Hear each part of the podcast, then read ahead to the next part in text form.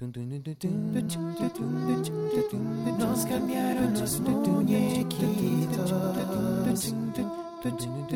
Nos cambiaron los muñequitos. Nos cambiaron los muñequitos. Esto es, nos cambiaron los muñequitos, el podcast. Bienvenidos a Nos cambiaron los muñequitos, el podcast donde hablamos sobre cómo enfrentar el cambio, cómo reinventarnos, cómo adaptarnos y seguir adelante. Gracias a todos por su atención hoy. Hoy tenemos a una, una nueva amiga que hoy voy a conocer un poco más sobre su historia. Hoy tenemos a Tere Montes, que es coach de redes sociales.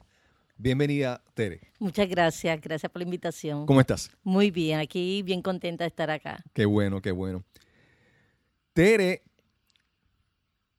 en estos momentos se desempeña como coach de redes sociales, enfocada también en personas de categoría, personas maduras, Sí, vamos a decirlo de esa 50 manera. plus. Sí.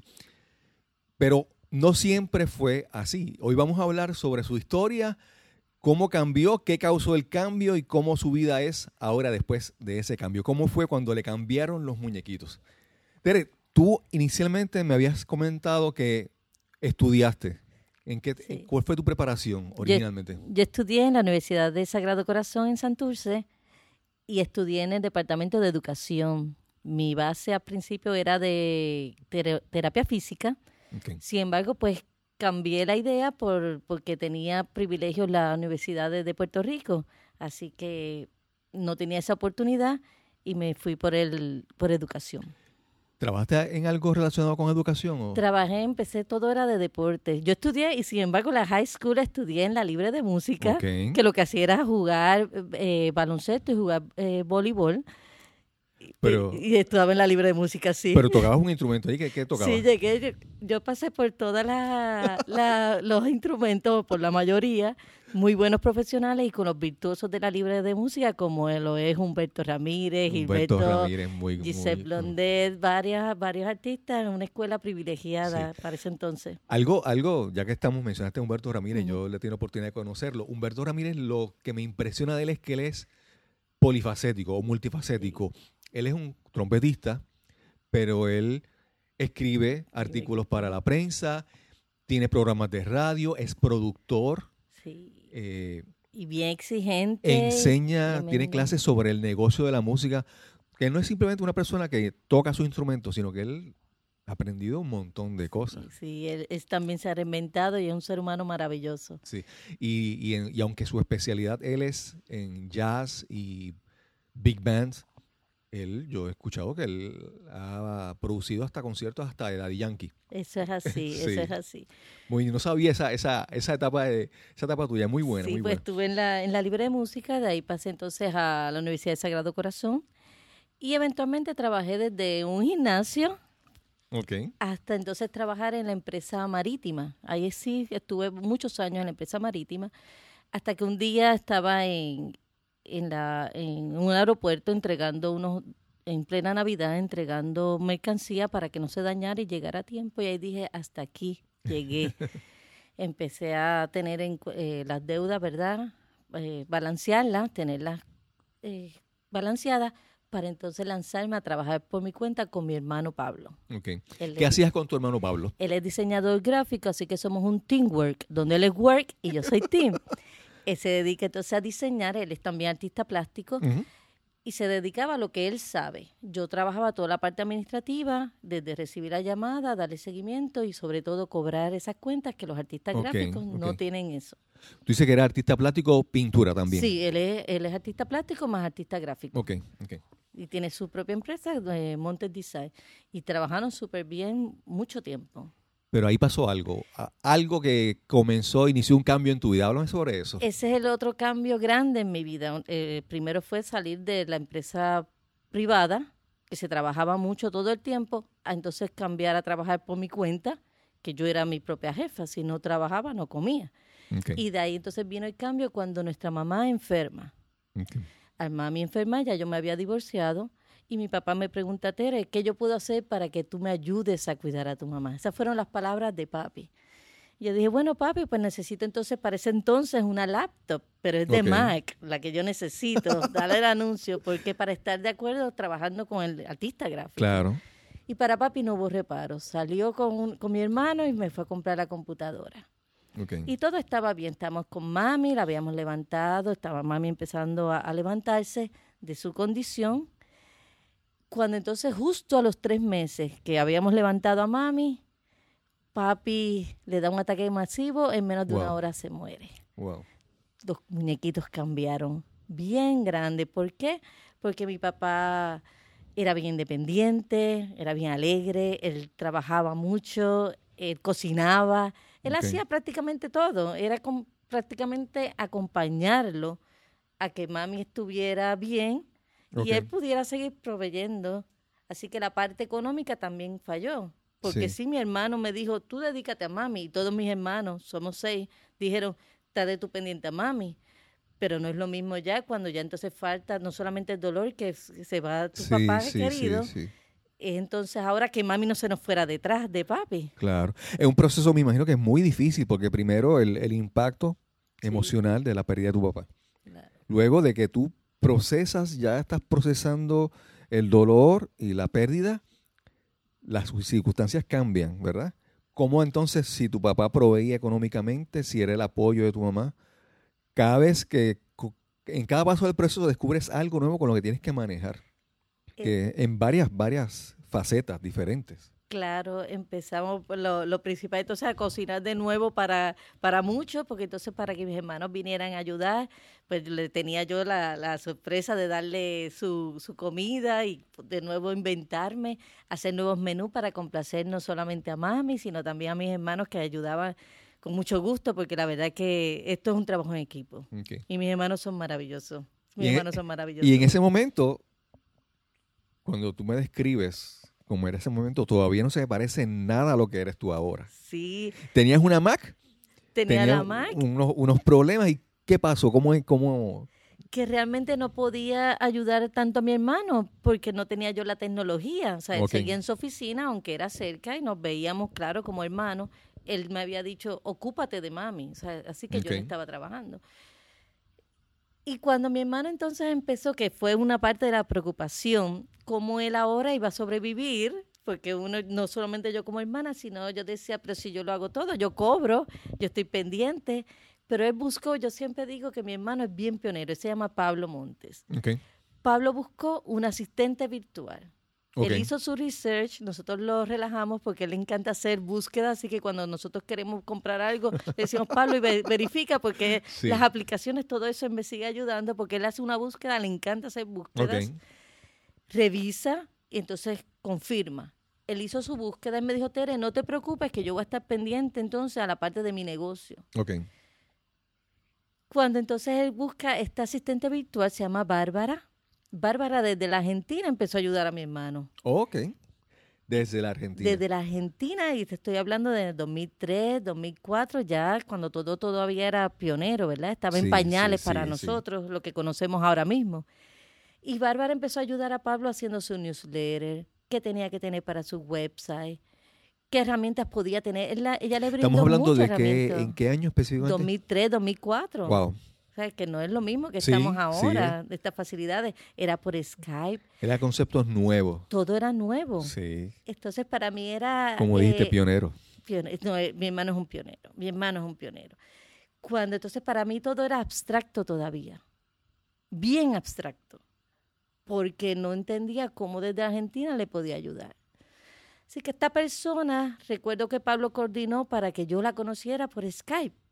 Tengo en mi mente esa, esa vocecita tan clara, escucharla y era todavía tan sorprendente. Y lo maravilloso de que ella podía estar trabajando, cobrando y ayudando a mi hermano, era fabuloso. Concentrada entonces cuidando a mami, cité a, a Bárbara para que me enseñara y me empezara a dar una introducción de qué era lo que ella hacía. Y ella gustosamente me empezó a, a enseñar, yo desde casa de mami, con unas horas estándar. Ella misma me, me llamaba y me recordaba que yo tenía que, esa reunión con ella. Hasta que ella me dice, pero Tere, ¿por qué tú no estudias? Por eso esa muchacha bárbara, yo la, la quiero muchísimo. Ella es una bárbara. Es una bárbara. Porque ella viene y me dice, Tere, tú debes estudiar esto. Porque para ese entonces en Estados Unidos también, y en Sí, sí. Europa, y en Inglaterra, en Australia, era muy conocido y en, y en Argentina la asistencia virtual. Para nosotros estaba en pañales. Exacto. Pues ella me dice, tú estudias, porque la mayoría de ellas estudian para cuidar a sus hijos. Yo no, yo tenía cuarenta y pico de años, 47. Era entonces para yo acompañar a mi mamá en ese entonces. Y estudié entonces asistencia virtual para poder conocer la ¿Dónde tecnología. estudiaste eso? Desde Argentina, online en casa. Ok. Ellos tienen allá un... Un- un- una academia. Una academia Se llama Buro Red, donde entonces me certifiqué. Ok. Todo se hace una certificación completa. Yo la pude hacer también hablada por Skype porque en ese momento no podía estar escribiendo y ella me dio la oportunidad que mientras yo atendía a mami, ella me entrevistó. La, la directora se llama Marcela Frugoni, que es un ser humano maravilloso. Interesante. Sí. Así que pude entonces ponerme al día con la tecnología, conociendo un lenguaje que yo conocía en español, en un castellano, Sí. tenía colegas, personas de otros países con el mismo interés que yo, conocer de la tecnología. Y que veías, tenías ejemplos. Por ejemplo, Bárbara le iba bien. O sea, ya estaba siguiendo un modelo de alguien que estaba haciendo eso. Exactamente, ya la persona que podía trabajar, porque lo había visto, mi hermano la había contratado y, y a mi hermano le funcionó. Claro. Y ella fue tan, es tan maravillosa que ella sabía que eventualmente a lo mejor mi hermano no le iba a contratar ya a ella porque me iba a tener a mí. Claro. Pero ella desprendidamente Claro, claro. Coge el curso, toma el curso y ahí entonces tengo unas colegas y unas amigas que somos ya, yo las siento como cerca, cercanas a mí. Ni todavía las he conocido físicamente, pero Eso te, iba a he soñado pregun- con eso te iba a preguntar. ¿No las has conocido? ¿No has tenido? No he tenido oportunidad, pero estamos bien cercanas. Y de hecho, para esta nueva etapa después de María, que ahorita tocamos un poco, Ok. Estuvieron ahí pendientes a, acá a Puerto Rico. Te preparaste, te adiestraste y comenzaste a ofrecer sus servicios Sí, de asistente virtual. de asistencia virtual. Mi idea al principio era para los artistas gráficos. Y yo hice también un evento y todo. Yo hice un evento de lanzamiento y todo para dar a conocer esta- esto nuevo. Había tomado curso con Toastmaster, que también vamos a hablar un poquito más de eso más adelante. Y, lancé mi negocio. Mi negocio. Y cuando yo empecé a estudiar, que quiero recordarles, yo empecé a estudiar para ayudar a mi hermano, para yo conocer de tecnología. Ok. En ningún momento, cuando yo estudié, yo pensaba tener mi propio negocio y mucho menos estar aquí entrevistándome ahora contigo. Claro, claro. Jamás estaba en Claro. mi mente. No, y fueron por circunstancias ajenas a ti. Claro. Por estar con tu mamá, por cuidarla, por ayudar a, a tu hermano.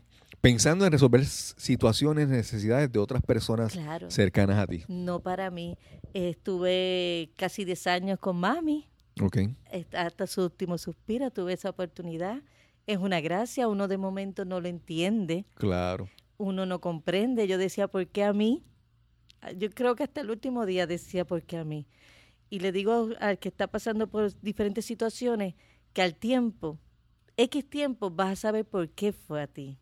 Así que yo me siento privilegiada de que tuve esa oportunidad y a pesar de que económicamente ha sido fuerte, la oportunidad de estrechar mi relación con mami, de estar ahí, de perderle miedo a la muerte. Y ahí relajo un poco porque uno de mis amigos me dice, sí, tú no le tienes miedo, pues tú no la tienes tan cerca.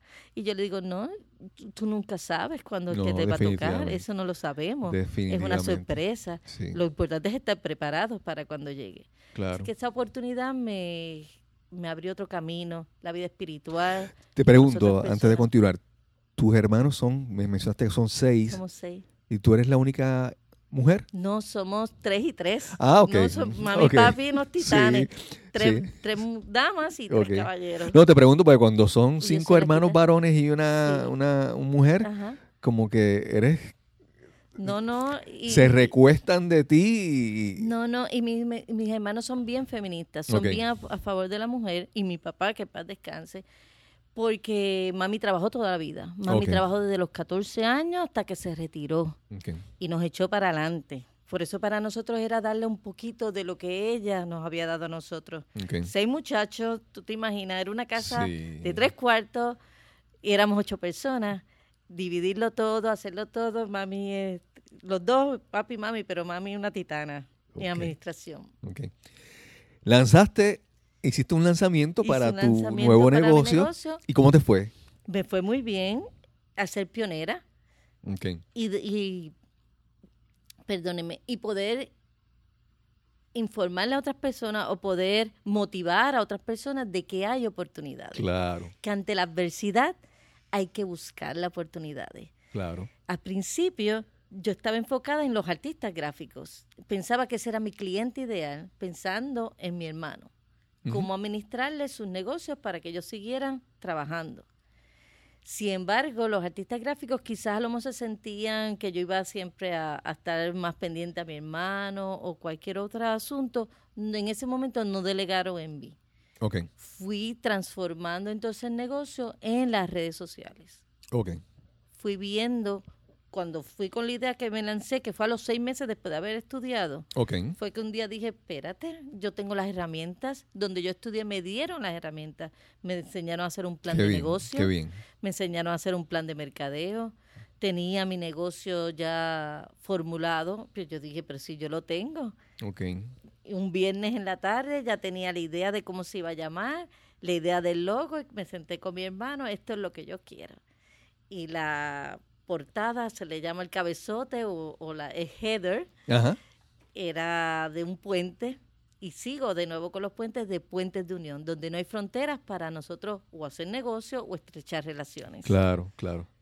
Fíjate, con algo de lo que puedo, puedo entender y me resalta en este momento, y es que mucha gente puede pensar, por ejemplo, redes sociales o asistente virtual, y la gente piensa en tecnología. Y dicen, yo no soy bueno en tecnología, y como que se bloquean. Porque parte de todo eso es tecnología, pero también hay otras cosas, hay otras destrezas de comunicación, de organización, a veces hasta de sentido común. El manejo de las redes sociales no es todo tecnología, sino son relaciones humanas presentadas en un medio cibernético, en una página de internet. En un canal que son lo que estamos ahora teniendo. Las redes Claro. sociales son canales ahora de difusión Claro, de, de contenido. Cuando nosotros estamos estudiando, yo encuentro otras damas, otras muchachas, casi todas, hay caballeros también, asistentes virtuales Ajá. en este mundo, que tú no necesariamente tienes que ser secretaria. De hecho, yo no, nunca fui secretaria. Sin embargo, tú puedes tener esta tecnología para tu negocio, llevarlo a otro nivel, o en mi caso, llevar los negocios de mis amistades o de los, los posibles clientes, llevarlos a otro nivel. Con esta tecnología de este conocimiento para facilitarnos la vida desde un Dropbox hasta llevar entonces quizás organizar la computadora, claro. como desde cualquier otro sitio remotamente yo puedo organizar quizás la computadora de otra persona.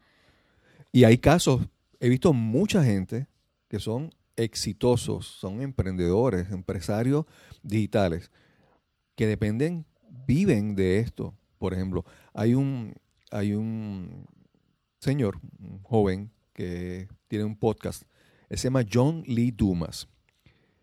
John Lee Dumas, lo peculiar de él es que él tiene un episodio de podcast por día, siete días a la semana. Wow. O sea que él es una máquina de productividad para producir material.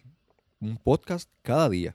Además de eso, él tiene un podcast eh, mensual donde él presenta sus ganancias de ese mes y cómo lo alcanzó, transparencia total. Pero él hace esto porque él tiene asistentes virtuales y sitios como Filipinas.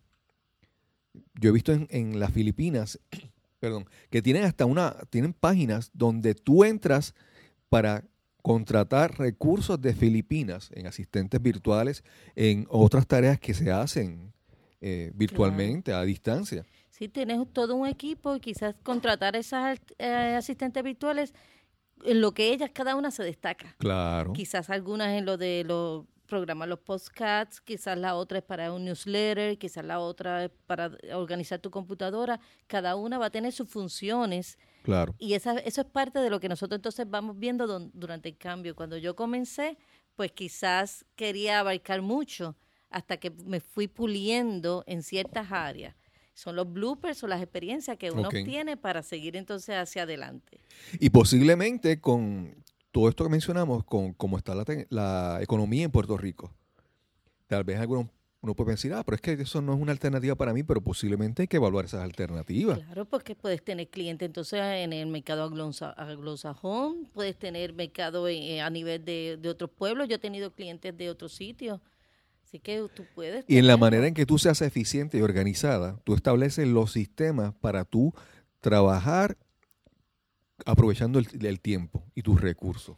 Claro. Una, una plataforma como Fiverr, que tú puedes poner una persona que te haga, por ejemplo, el, el, El jingle o la, la introducción de este podcast fue a través de Fiverr y uno escucha ese, ese, ese material y dice, pues no parece, pero es que son personas que ya están tan, sus recursos los manejan tan bien que ellos te pueden generar un material rápido y, y razonable. Claro, y quizás si tú no tienes la habilidad para tener ese tiempo de seleccionar un asistente virtual, puede tener, hacerte la búsqueda, los Claro. research, para encontrar lo que tú necesitas. Exacto. Esa persona se va a encargar de eso. Yo tengo asistentes virtuales. A mí ahora estoy desarrollando o he desarrollado por todos estos cambios lo de escribir. Jamás me imaginé yo escribir. Yo tengo dislexia. Ok. Y yo pienso, si, si tú me dices que me te cuente, por ejemplo, el capítulo que ne- de Netflix que yo vi ayer, yo te lo voy a, a contar salteado, Ok. porque me desenfoco fácilmente. Pues tengo asistentes virtuales que yo le envío mi lo que he escrito, ya yo le digo si lo quiero, cuántas palabras deben ser, que me lo verifique, si es usted y tenga, como les digo yo, o si es en tú, si es para tal blog, yo le digo esto es para tal blog. El fin, ya tú sabes, de, tenemos unas carpetas, usamos Google Drive, yo simplemente escribo y ellas entonces me... Tengo dos, he tenido tres, porque tengo tres. Siempre hay un batador emergente que te, te va a resolver cuando uno lo necesita. Comenzaste como asistente virtual y ahora utilizas asistentes tengo asistentes virtuales. virtuales. De hecho, tengo de, en- de mis colegas, hemos hecho trabajo juntas y no hemos estudiado ni en el mismo grupo. Es un grupo que nosotros tenemos para apoyarnos. Tenemos un grupo privado, nos apoyamos y, y- y practicamos también. Hay tantos cambios ocurriendo que uno, que uno los descubre cuando uno pregunta o cuando uno busca información. Hay que ser curioso, ninguna pregunta es tonta. Nosotros debemos entonces aprovechar toda esa, esa situación para no quedarnos de brazos cruzados. Lo peor que nosotros podemos hacer es quedarnos de brazos cruzados y seguir lamentándonos. Ok. Cambiaron los muñequitos, llora si tienes que llorar, enfurécete, pero busca, porque opciones realmente hay. Y yo les digo, yo tengo buenas colegas, tengo buenas amistades y hemos logrado muchas cosas juntos para, para seguir adelante. De asistente virtual a trabajar con las redes sociales, ¿cómo ocurrió ese, ese cambio? Pues fui incursionando y estudiando también, estudié online, luego acá también he continuado en cursos en Puerto Rico, para entonces enfocarme en las redes sociales. Cuando estoy navegando con las redes sociales se me hace tan fácil de conectar con las personas, quizás por esa, esa sed que yo tenía de, de estar con personas, ¿no? De, de, de relacionarme, porque estaba 24/7 en casa y salía solamente esporádicamente para cuestiones que ya iban cambiando lo- los gustos. Ya tenía ese deseo empresarial, ya tenía mi negocio, hacía actividades para conocer y, y tener mi, mi listado de contactos. Ok. Pues incursionó con las redes sociales y me fascinaron.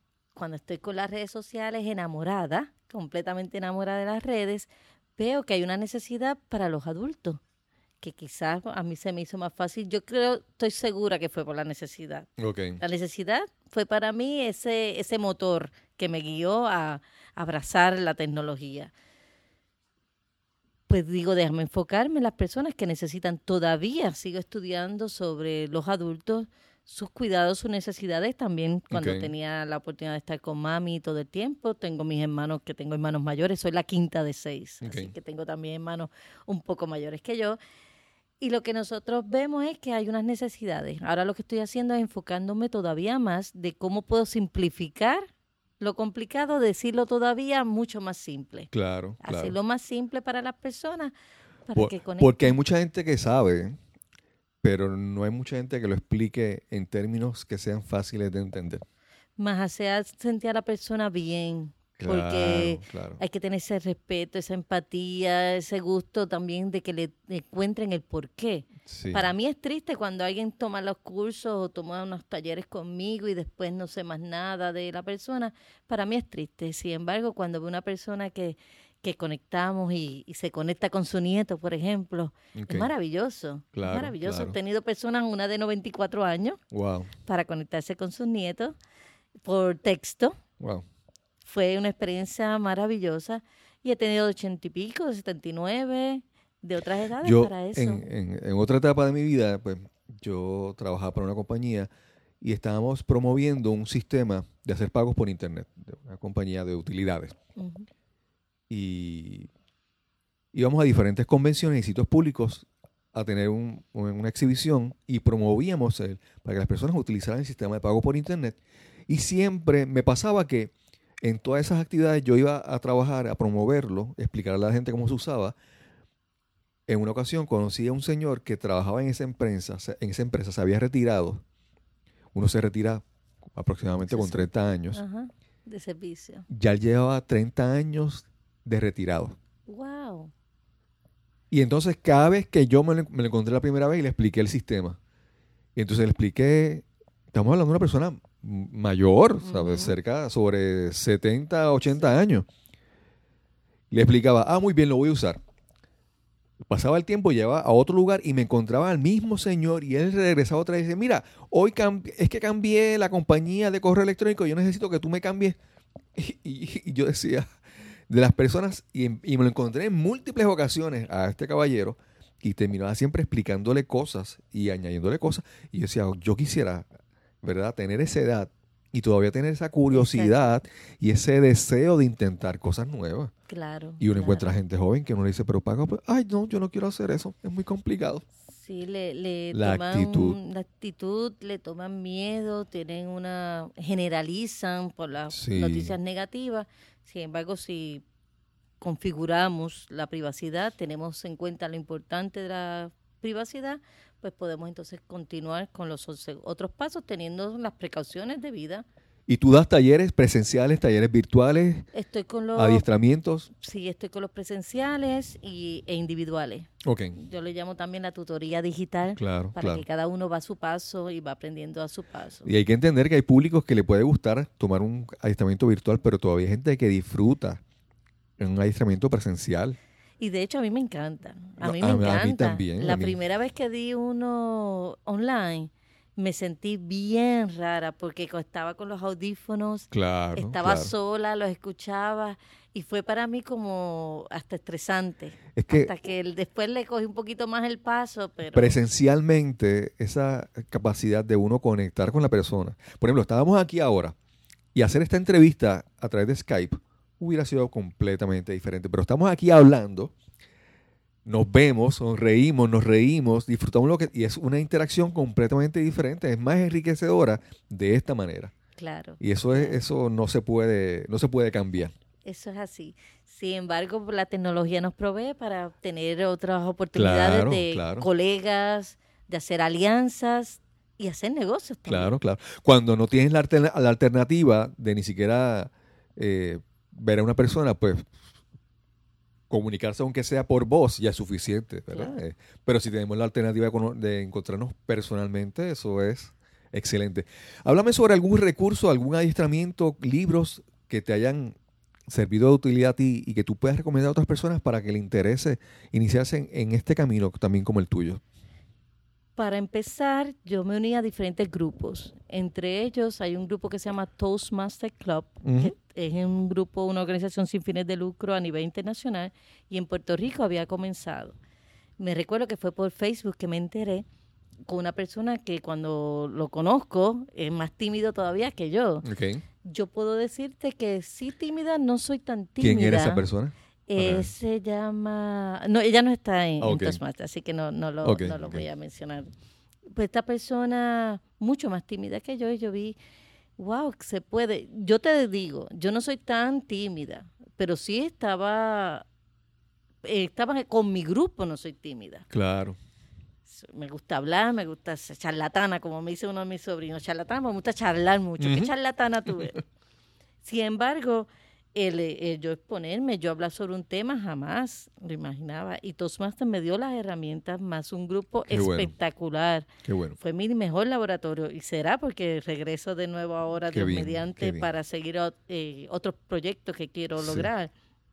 Te permite experimentar Toastmasters. Te da un Sí, espacio para que tú lo pruebes.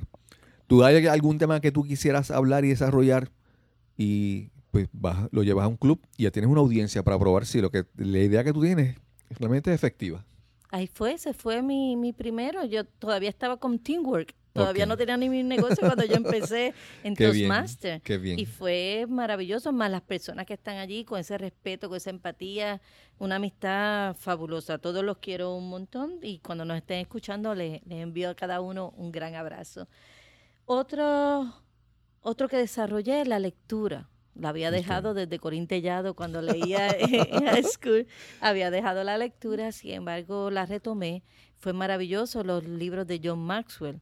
Un John libro que yo recomiendo a, a toda persona que nos está escuchando es Una docena diaria. Una docena diaria es un gran libro para tú todos los días repasar, porque son entre la docena diaria incluye todo, la familia, todo tu bienestar, tu salud, tu finanzas y cómo nosotros nuestras relaciones son tan Qué bien. importantes. Qué bien. Le- mucha lectura, eh, desarrollar el, el leer y el escuchar a los demás, no solamente con lo que están escribiendo, sino cómo uno lo puede utilizar Claro. y automotivarme todos los días. Yo Sí, empecé sí. a aumentar mi autoestima, a liberarme de mis miedos y ahora lo hago con miedo, pero lo hago. En algún momento me paralizaba. No, el miedo no, no se va. No se va. Tú lo, lo tienes ahí y lo manejas. Es como, yo uso el miedo para asegurarme de que voy a hacer las cosas bien. Tengo miedo, ah, pues voy a prepararme un poco mejor. Voy a estudiar un poco mejor. Voy a practicar un poco más para hacerme, asegurarme que lo hago bien. Pero el miedo no se va. El miedo no se va. Te ayuda, te Sí. impulsa, pero ya no me paraliza. Claro, claro. Yo dejé de ir a entrevistas, Cristóbal, te voy a confesar. Cuando yo empecé entonces con mi lanzamiento, mi negocio, como era pionera, y me alegro porque motivé a muchos y, sigue, y espero motivar a muchos más a que sigan a lanzarse, sin red, que se lancen, Claro. sin miedo. Pues, o con miedo, pero que no se paralicen. Exacto. Vamos a aclararlo. La, las herramientas te van a dar esa seguridad y esa confianza para uno seguir hacia adelante. claro. Nosotros tenemos varias personas que, que para mí siempre van a ser importantes.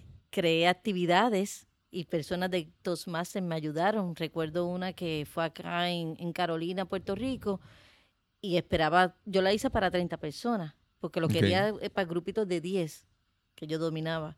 Después dije, ok, vienen 60, para grupos llegaron 96. Wow. Y me acuerdo uno de los amigos de Toastmasters, Rubén. eh. Rubén, no, ese día estaba Richard. Guru. Richard Hernández. Y lo cogí de la mano y no lo soltaba y me dice, tranquila, Tere, todo va a salir muy bien. Y fue espectacular la, la actividad. Poder hacer relaciones con otros compañeros porque todos tenemos algo. Queremos seguir practicando, Claro. queremos seguir innovando Claro. y queremos fortalecernos y apoyarnos. Eso, el apoyo mutuo es increíble. Sentir que hay personas que van a estar ayudándote y que creen en ti y te van a, eso es no tiene precio. Eso es así, por eso los invito a, la- a las personas a que incursionen, exploren. En Puerto Rico hay muchos grupos, muchas alianzas que puedes hacer. No te quedes de brazos cruzados, lánzate. Y online hay infinidad de cosas y alternativas para que usted siga creciendo. Y si y las personas que deseen con- conseguirte, ¿dónde te pueden contactarte? Pues mira, me pueden llamar al 787-220-1462. Ujú. Ahí me pueden enviar un mensaje de texto, WhatsApp, que lo tengo también. O me escriben a tere arroba tuasistenteonline.com. Excelente, excelente, Tere. Ha sido una gran experiencia. A mí me, algo que me gusta de escuchar a las personas es que tú ves a una persona y entonces tu mente siempre hace el truco de que tu, tu mente no le encantan los vacíos.